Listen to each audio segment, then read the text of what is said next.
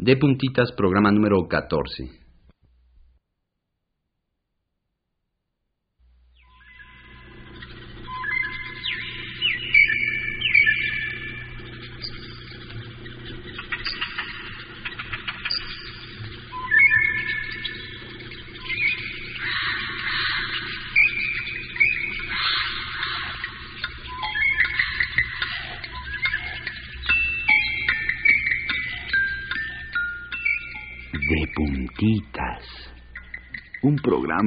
Despiertes ay, y te estires y te talles los ojos con nosotros.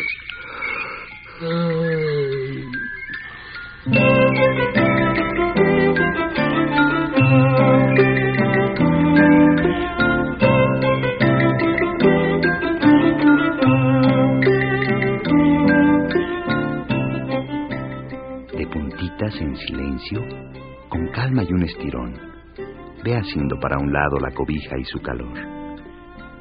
De puntitas por mi casa se paseaba un ratón. No me despierten a gritos. De puntitas es mejor. Abre los ojos un poco. Deja que les entre el sol. Que empiece a bailar su niña de puntitas este son. Cuando den las seis y media, prende el radio, por favor. De puntitas, tu programa está en Radio Educación. Suavecito. No hay carreras. Despierta de buen humor. Levántate de puntitas, que ya empieza la función.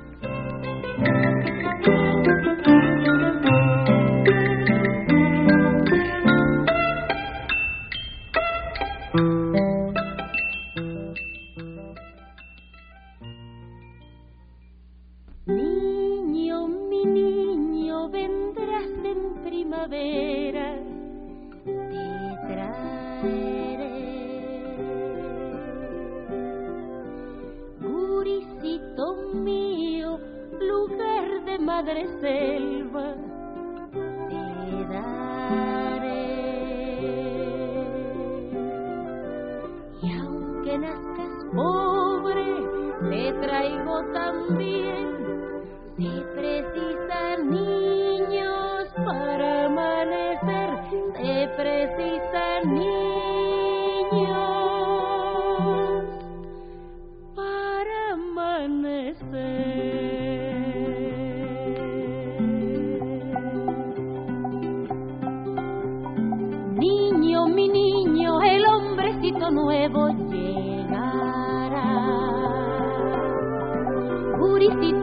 Guricito feo, ñatita de glicina, él tendrá. Cada niño un poco, todos tomarán de la misma leche y del mismo pan, de la misma leche y del mismo pan.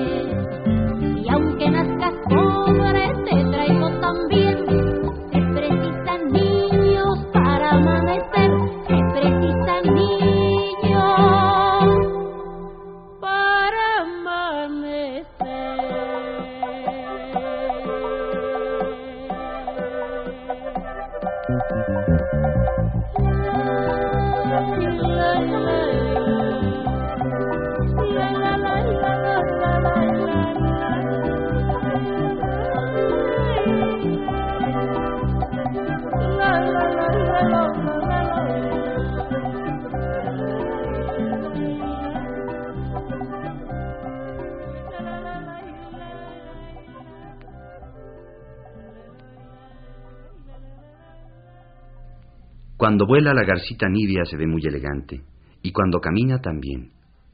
La garcita nibia es un pájaro que vive en algunas playas de México. Para ser un pájaro es alta y siempre está vestida con sus lindísimas plumas, todas blancas. Sus patas son negras y muy flaquitas y hasta abajo parece que trae unos guantes amarillos en los dedos. También tiene un cuello largo, largo, que puede mover para todos lados y un pico flaco y afilado. ¿Te imaginas lo elegante que se ve? La mera verdad, si la vieras caminar podrías pensar que la garcita nibia se cree mucho. Bueno, eso parece porque va muy estirada, dando sus pasos con mucho cuidado, como si tuviera miedo de que sus patas se le fueran a romper. Pero no es creída. Es un animal común y corriente. Ni muy muy, ni tan tan. Que anda por ahí comiéndose a otros. Come pescados, come cangrejos, caracoles, ranitas, grillos y hasta ratones chiquitos. Esos ni se fijan en que si se cree mucho o no, nada más la ven venir y corren. A nosotros a veces nos gustaría hacer arena para estarla mirando sin que se diera cuenta y a lo mejor colarnos entre sus plumas para ir volando con ella.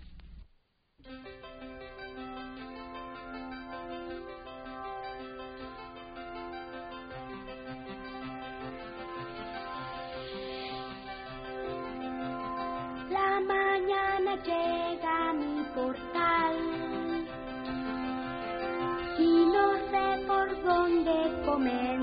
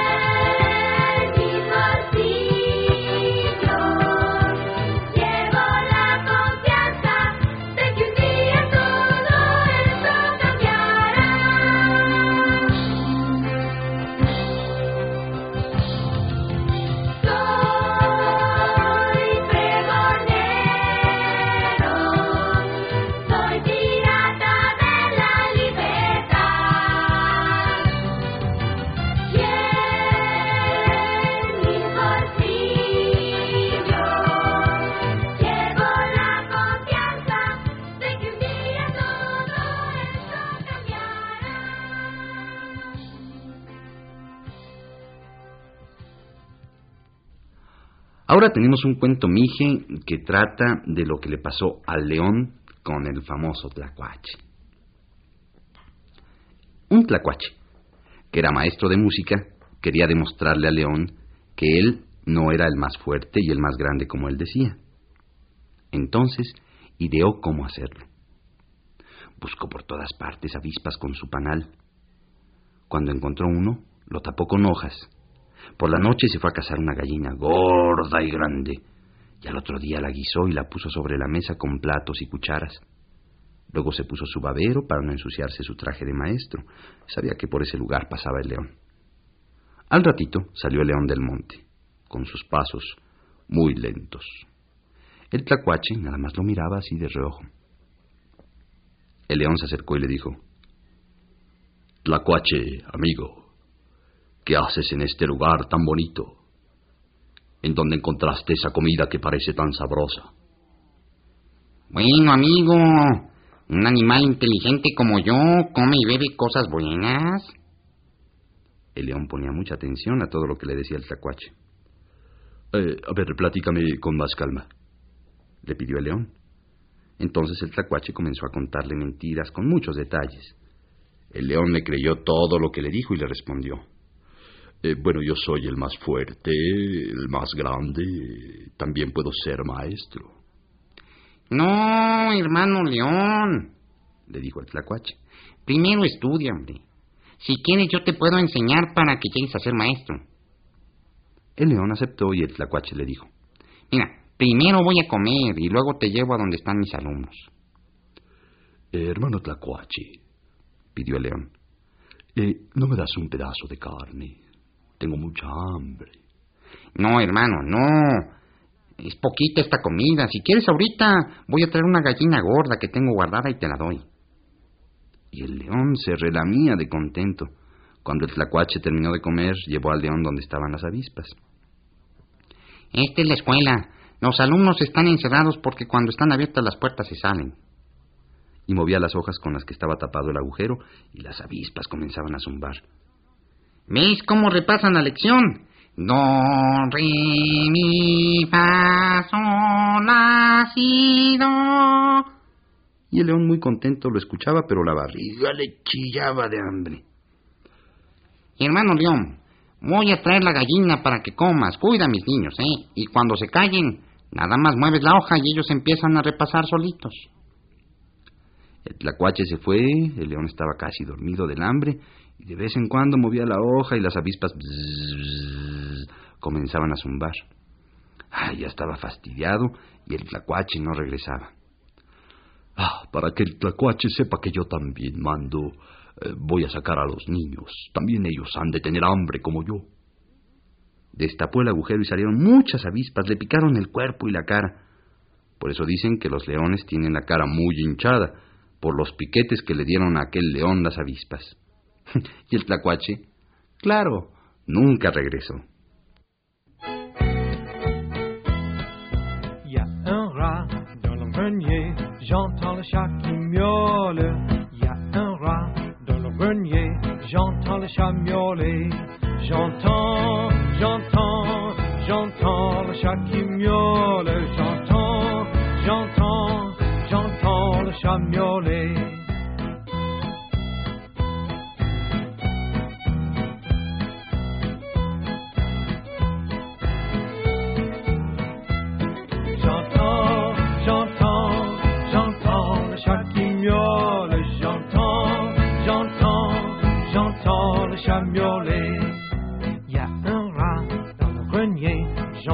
샤키며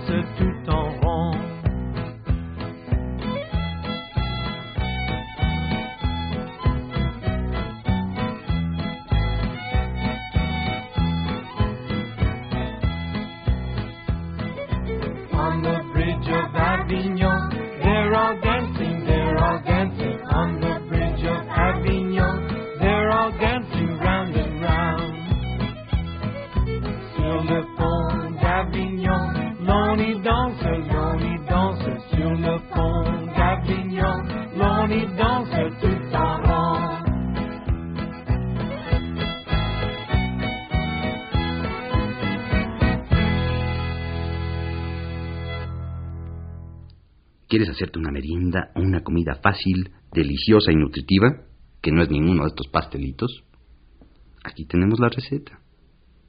Sabemos que puede sonar un poco raro, pero la idea que damos hoy es cómo preparar un rico pan con jitomate. Te dijimos que iba a sonar raro, ¿no? Esta es una receta que nos dio un abuelito español, porque allá en España, en un lugar que se llama Cataluña, esto se come desde hace años, por ser tan rico y tan lleno de cosas buenas para el cuerpo. ¿Queréis probar? Necesitáis un bolillo, un jitomate, de los rojos, ¿eh? no tomatitos verdes, aceite y sal. Además, vais a usar un cuchillo y un plato. Es fácil. Eh, primero, con las manos bien lavadas, partís el bolillo a la mitad, como si fuerais a hacer unos molletes. Que os queden como dos lanchitas. Luego partís el jitomate también a la mitad. Eh, y ahora viene lo más raro, ¿eh? Vais a exprimir medio jitomate encima de cada mitad de bolillo. Eh, crudo, así como está, solo bien lavado. Lo exprimís como si fuera limón arriba del pan para que caiga todo el jugo y la carnita. El jitomate se os va a deshacer. Casi os tiene que quedar la pura cáscara. Eh, toda la carnita se la embarráis al pan. Lo que os sobre lo podéis partir con el cuchillo en trocitos y se lo ponéis también. Y ya que tengáis el bolillo lleno de jitomate, le ponéis un chorrito bien repartido de aceite de oliva. Solo que como esté aquí en México pues muy caro y a lo mejor no hay, le podéis poner aceite de cocina, pero eh, muy poco, eh, muy poco, solo algunas gotitas para terminar, pues le echáis un poco de sal y listo, hombre, que te comes tus panes con tomate. Eh, ojalá que te guste, ¿vale?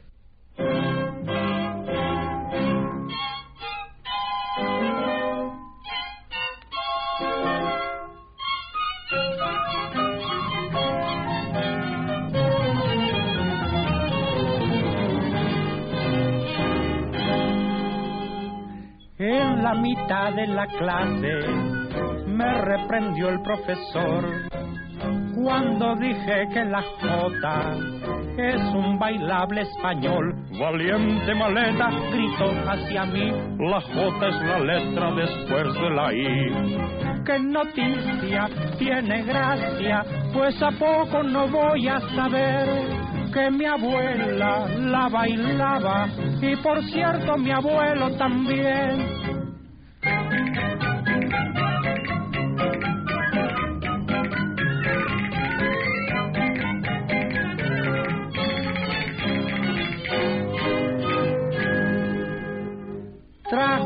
Gran diccionario, muy enojado lo abrió y señalando una letra, el profesor exclamó, Estúpido niño, vergüenza me da, la J es la letra antes de la K. No me diga, ay, qué raro, sí señor, pues muy claro lo sé, que la J es un baile donde truenan los dedos y olé.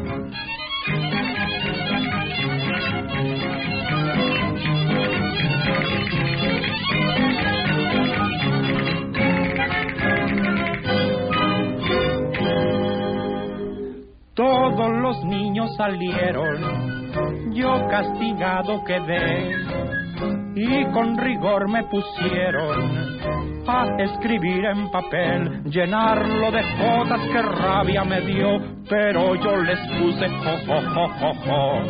Ay, qué cosa, lo celebro y me alegro que así sucedió. Zaragoza, junto al Ebro, es en donde la J nació.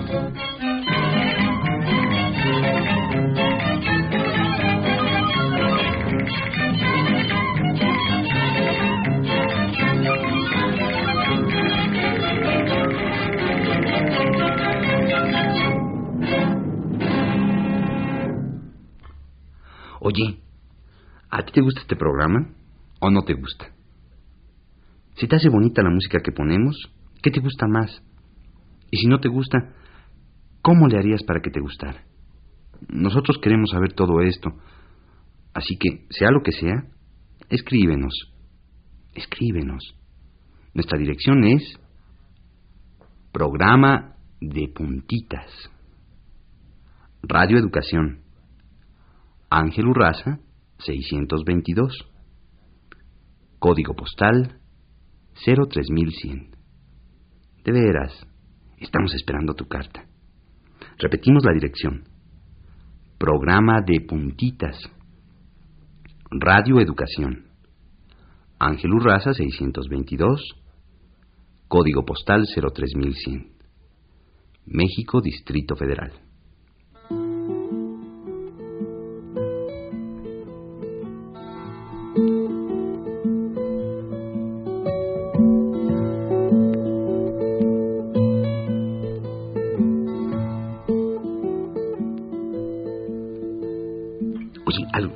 Vez se te ha ocurrido pensar que ponerse un sombrero es como ponerse una nube chiquita en la cabeza?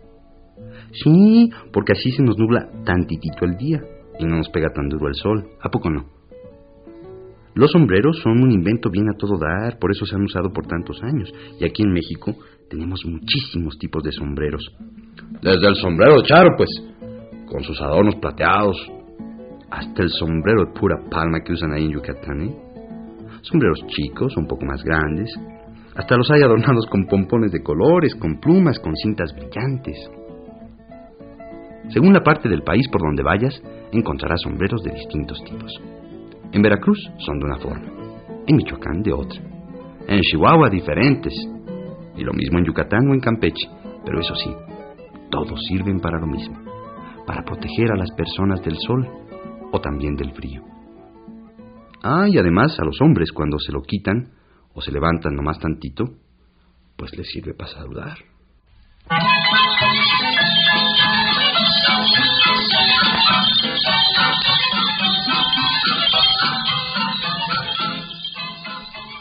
Te lo digo como cuate, como gente de cabeza. Aquí tengo yo el remedio si el calor a ti te pesa. Dirás que soy un metiche, que no importa lo que digo, pero verás muy clarito que el sombrero es buen amigo. Porque en días de calores el sombrero nubla el cielo, y por mucho sol que haga, te conserva fresco el pelo. Y en la época de lluvias, te lo digo, no te enojes, el sombrero es cosa buena, para que el pelo no te mojes. Por eso en todo el país es tan famoso el sombrero. Hay mucha gente que piensa en que usarlo es lo primero.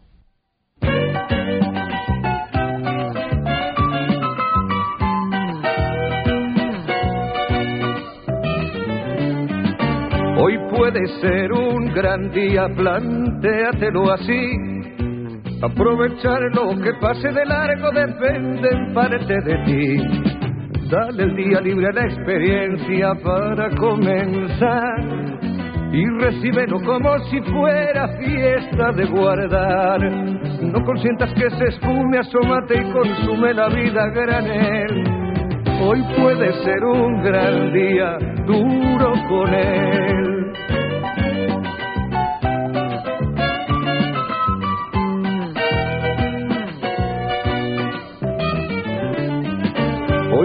Puede ser un gran día donde todo está por descubrir. Si lo empleas como el último que te toca vivir. Saca de paseo a tus instintos y ventílalos al sol. Y no dosifiques los placeres si puedes derrocharlos. Si la rutina te aplasta, dile que ya basta de mediocridad. Hoy puede ser un gran día, date una oportunidad.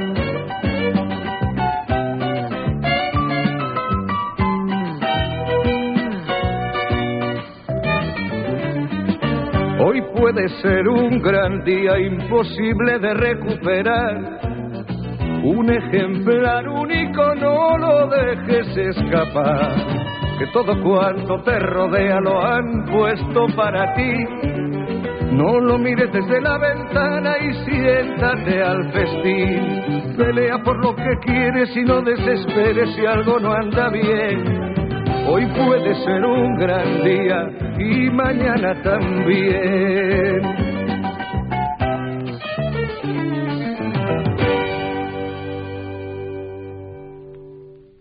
Bueno, pues llega un señor muy apurado a una tortería que estaba llena de gente.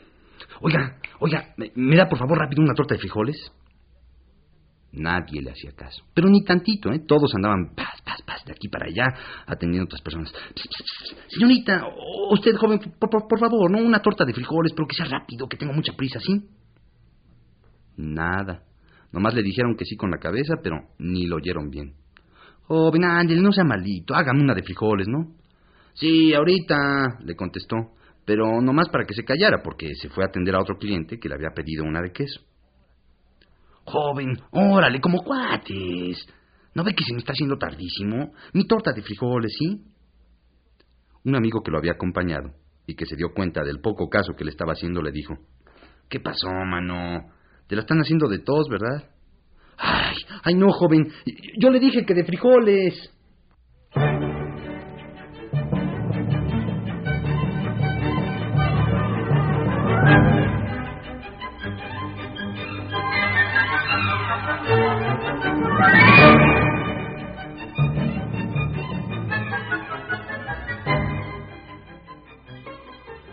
Y se acabó. Se acabó nuestro programa de hoy. Todos los que lo hicimos nos divertimos tanto que queremos hacer un montón de programas más, así que espéranos. Te seguiremos despertando de puntitas. De aquí entonces, échale ganas a tu día.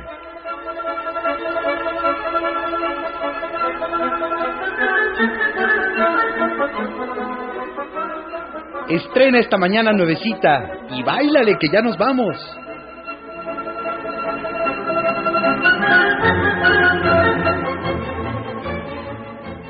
Estuvimos de puntitas con ustedes, Roberto Martínez y Leonor Sánchez Vega en los controles técnicos. La música la escogió Elia Fuente. Les platicó Emilio Bergengi. Guión y rimas de Nuria Gómez. Una producción de Marta Romo.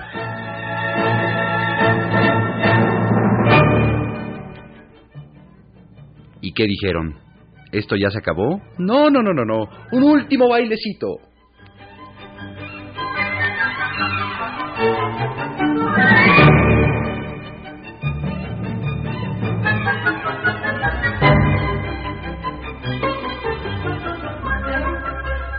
Ahora sí ya se acabó.